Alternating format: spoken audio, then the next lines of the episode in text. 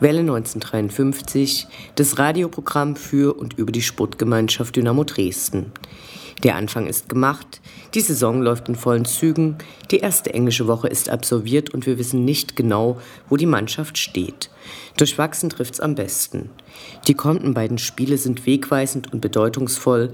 Die bisher stark aufspielenden Elversberge und die schwächelnden Schachter aus dem Erzgebirge stehen auf dem Plan. Unklar ist, woran es hakt. Weniger eingespielt als etablierte Drittligisten, die Niederlagenserie hängt nach oder der Knoten muss einfach noch platzen. Nach dem Dämpfer in Köln hoffen wir auf weitere Siege, sonst wird sich die SGD im Mittelfeld der Tabelle mit gehörigem Abstand nach oben eingruppieren und das wäre alles andere als den geschürten Erwartungen entsprechend.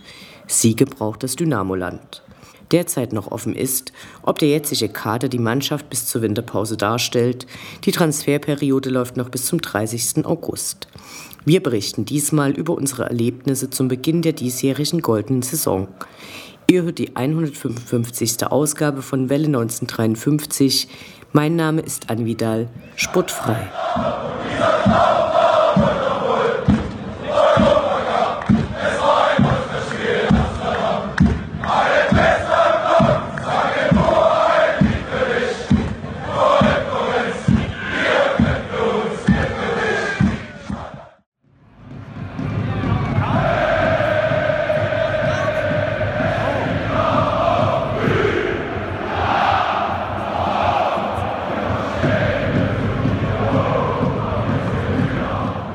Der Blick zurück.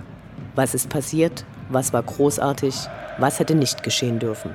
Infos zu den absolvierten Liga- und Pokalspielen.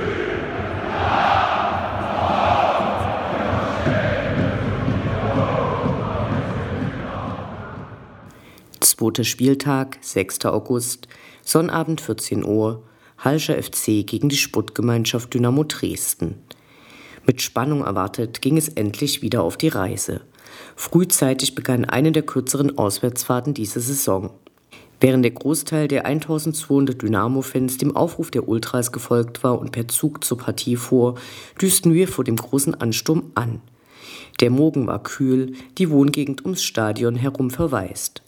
Die Polizei hatte ordentlich aufgefahren und an den Komfort ihrer Mitarbeiter gedacht.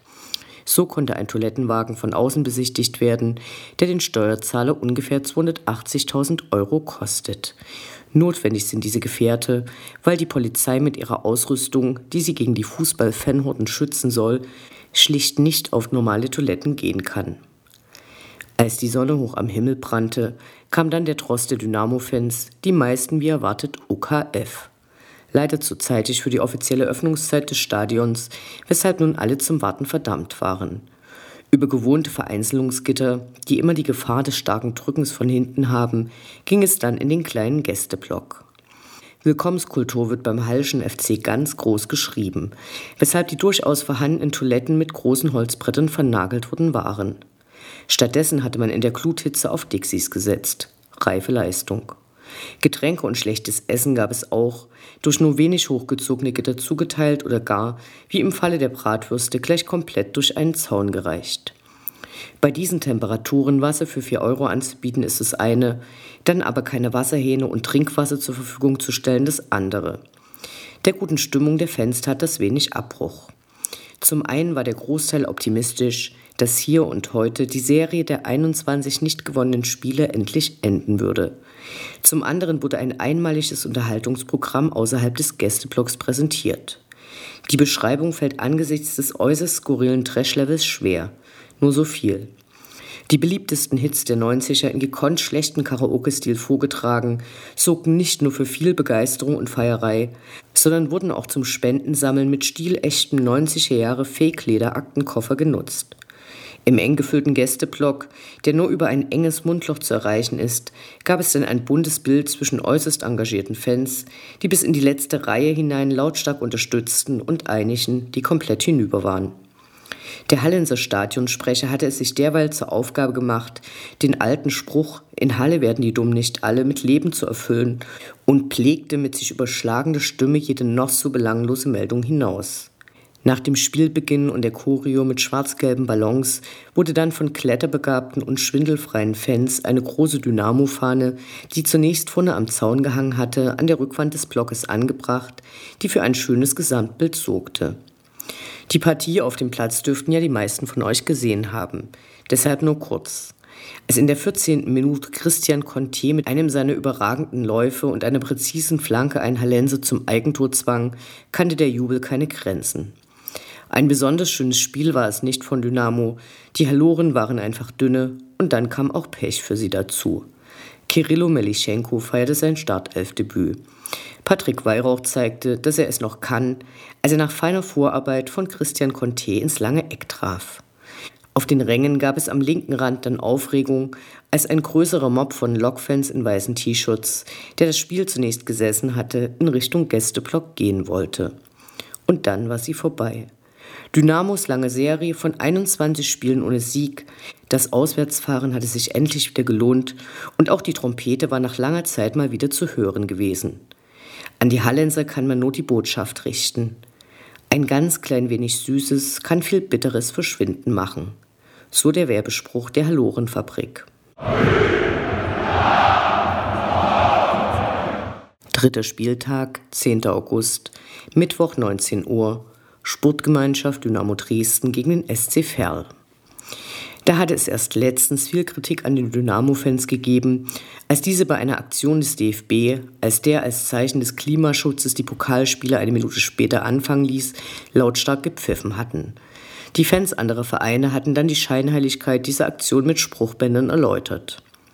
Dann fährt man an einem sommerlich hellen Mittwochabend mit der Bahn zum Stadion und das Flutlicht brennt schon. Und warum? Weil es dafür strikte Vorgaben gibt, wer wann, wie lange und mit welcher Leistung das Licht einzuschalten hat. Top.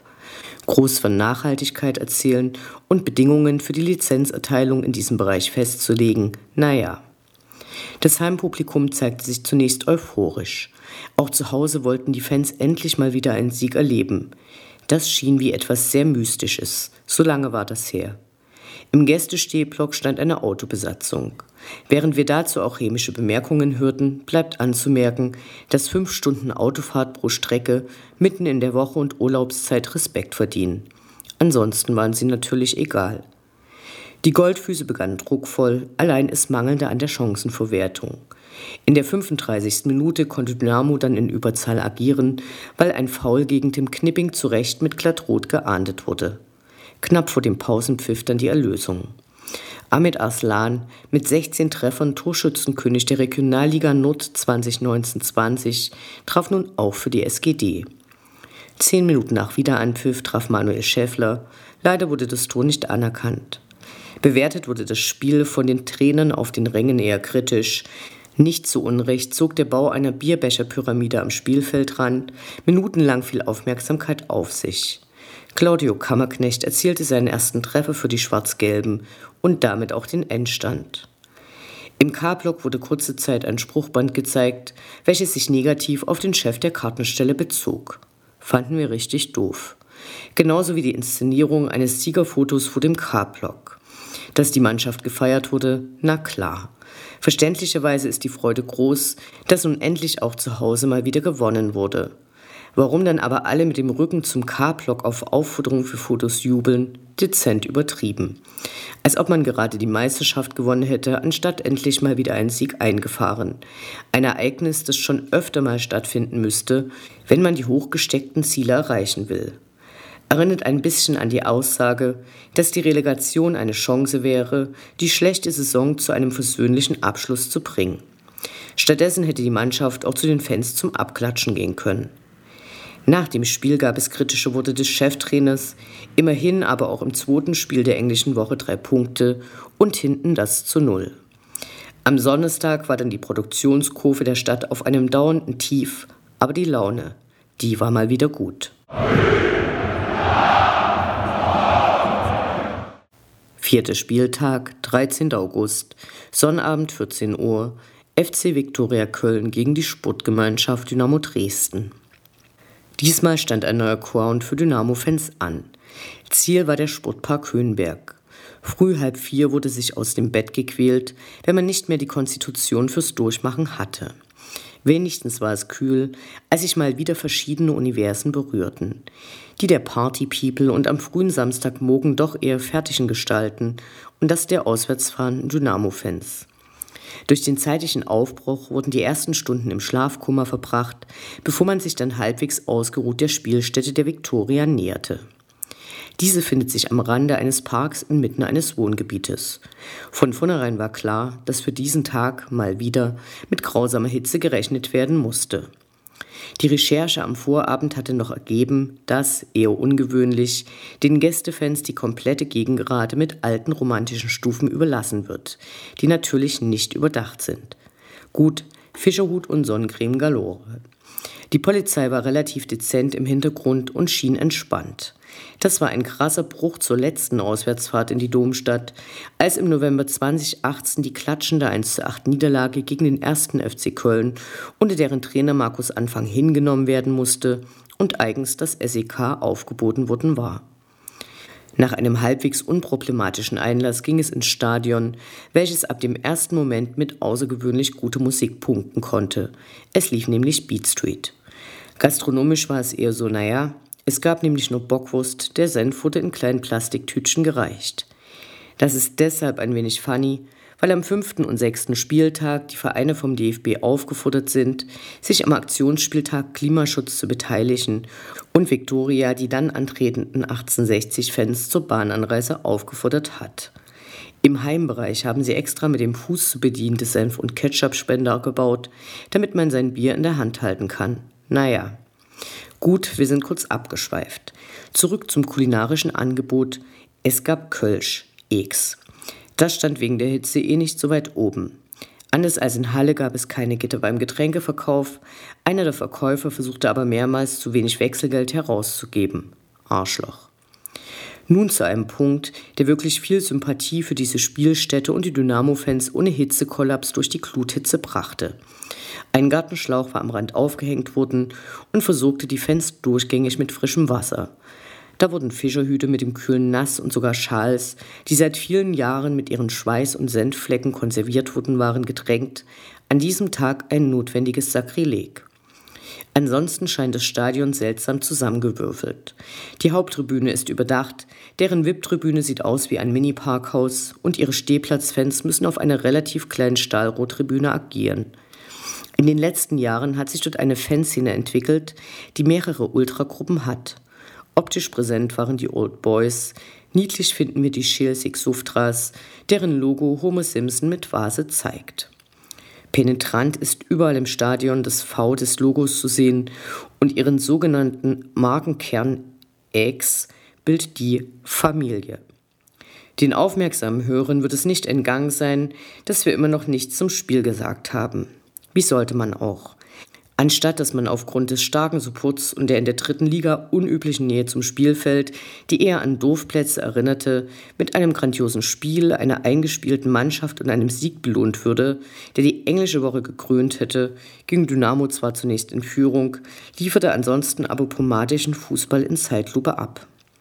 Bei der Abreise gab es dann einige Probleme, weil die S-Bahn, die viele nutzen wollten, einen technischen Defekt hatte und die Türen nicht richtig schließen konnten, sodass die Leute bei Hammertemperaturen ewig warten mussten.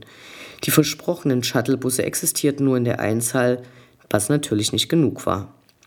Anyway, die Rückfahrt war lang, gab aber die Gelegenheit, nach den Sternschnuppen der Persiden Ausschau zu halten.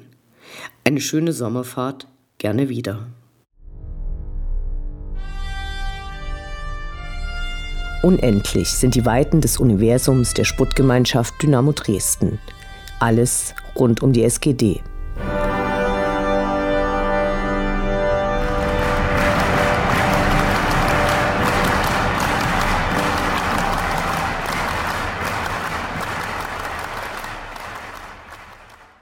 Die Schwarz-Gelbe Hilfe veranstaltet nun jeweils am ersten Mittwoch des Monats und damit das nächste Mal am 7. September im Fanprojekt Dresden eine regelmäßige Sprechstunde. Los geht es jeweils 16.30 Uhr. Interessierte, Mitglieder der Hilfe und Dynamo-Fans, die bei ihren Spielbesuchen mit rechtlichen Problemen konfrontiert wurden, sind willkommen. Wir finden ein schönes Angebot.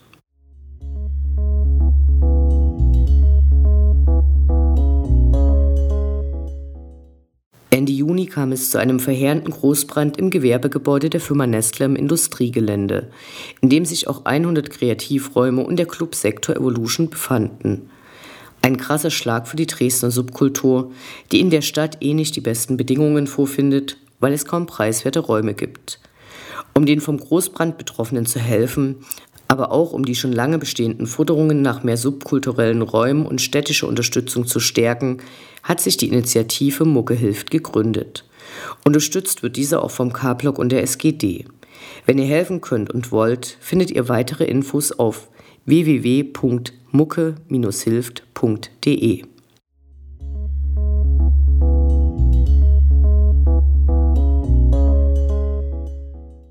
Nach knapp drei Jahren soll es Anfang September zum Heimspiel gegen Dortmunds Zweite am 3. September den zweiten dynamischen Trödelmarkt geben.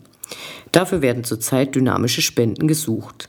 Wimpel, Trikots, besondere Schals, Sitzschalen, Kunstwerke, Gimmicks, Zeitungen, Eintrittskarten, Feuerschalen, Flaschenöffner, alt und neu. Abgeben könnt ihr eure Spenden bis zum 2. September direkt am Planet 44. Nach Absprache können größere Sachen auch abgeholt werden. Eine Abgabe ist auch am UD-Stand beim Spiel gegen Elversberg möglich. Dort aber bitte keine Gläser. Am 3. September werden dann die guten Stück verkauft und es gibt für alle die Chance, diesmal lange vor Weihnachten die Geschenke zusammen zu bekommen.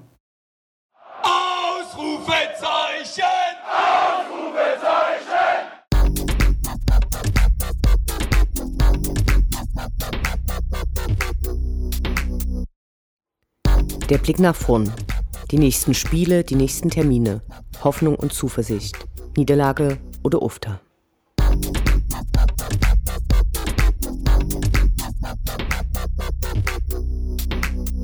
Fünfter Spieltag, 20. August, Sonnabend 14 Uhr, Sportgemeinschaft Dynamo Dresden gegen SV Elversberg. Nun geht's gegen die Wundertüte aus dem Saarland. Tore schießen sie derzeit gefühlt am laufenden Band. Beide Auswärtsspiele wurden gewonnen und unsere Zwickauer Freunde bekamen dort am vergangenen Wochenende eine ordentliche Packung. Dazu konnte Leverkusen in der ersten DFB-Pokalrunde eliminiert werden. Da kommt eine richtig schwere Aufgabe und ein Gradmesser, denn die Gäste haben nicht nur die Aufstiegseuphorie mitgenommen, sondern auch in Ergebnisse verwandeln können. Lange hatten sie versucht, in die dritte Liga aufzusteigen. 2016 kamen sie bis in die Relegation, an das Rückspiel haben wir schöne Erinnerungen. Damals setzten sich nämlich die Freunde von FSV Zwickau in Plauen an einem schönen Sommertag durch und es gab einen gepflegten Platzsturm. Und die Zwickau wurden nicht zu Ligakonkurrenten wie heute, weil Dynamo ja als Meister in die zweite Liga delegiert worden war. 2017 verpasste dann Elversberg gegen Unterhaching erneut den Aufstieg. Dieses Mal sind sie als Meister direkt aufgestiegen. Nach dem Spiel werden wir realistischer einschätzen können, wo die Mannschaft steht.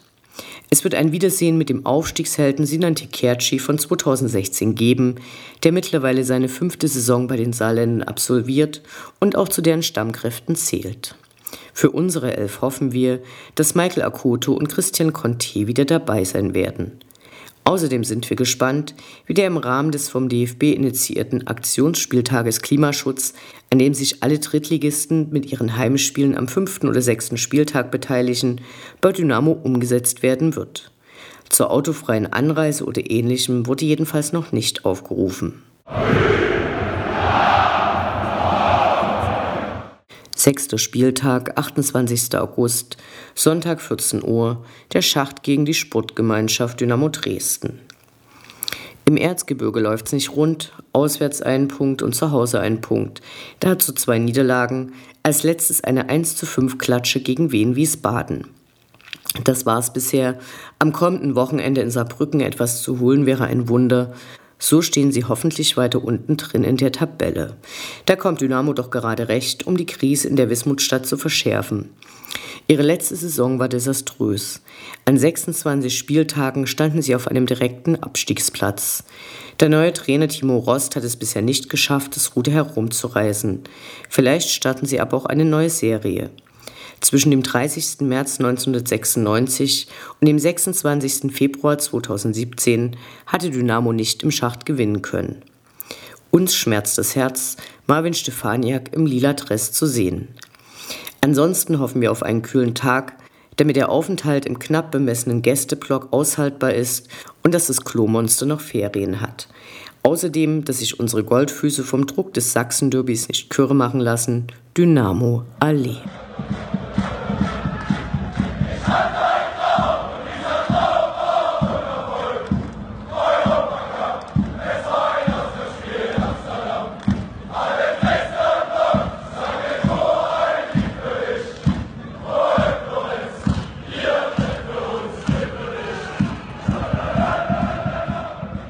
Das war Welle 1953, das Programm für und über die Sportgemeinschaft Dynamo Dresden. Ihr findet alle Sendungen über Dynamo mit den wichtigsten Neuigkeiten und Widrigkeiten auf dem Weg zum Europapokal bei den Podcast-Plattformen eures Vertrauens und auf welle1953.net. Mein Name ist Anne Vidal. Auf Wiederhören. Bis zum nächsten Mal.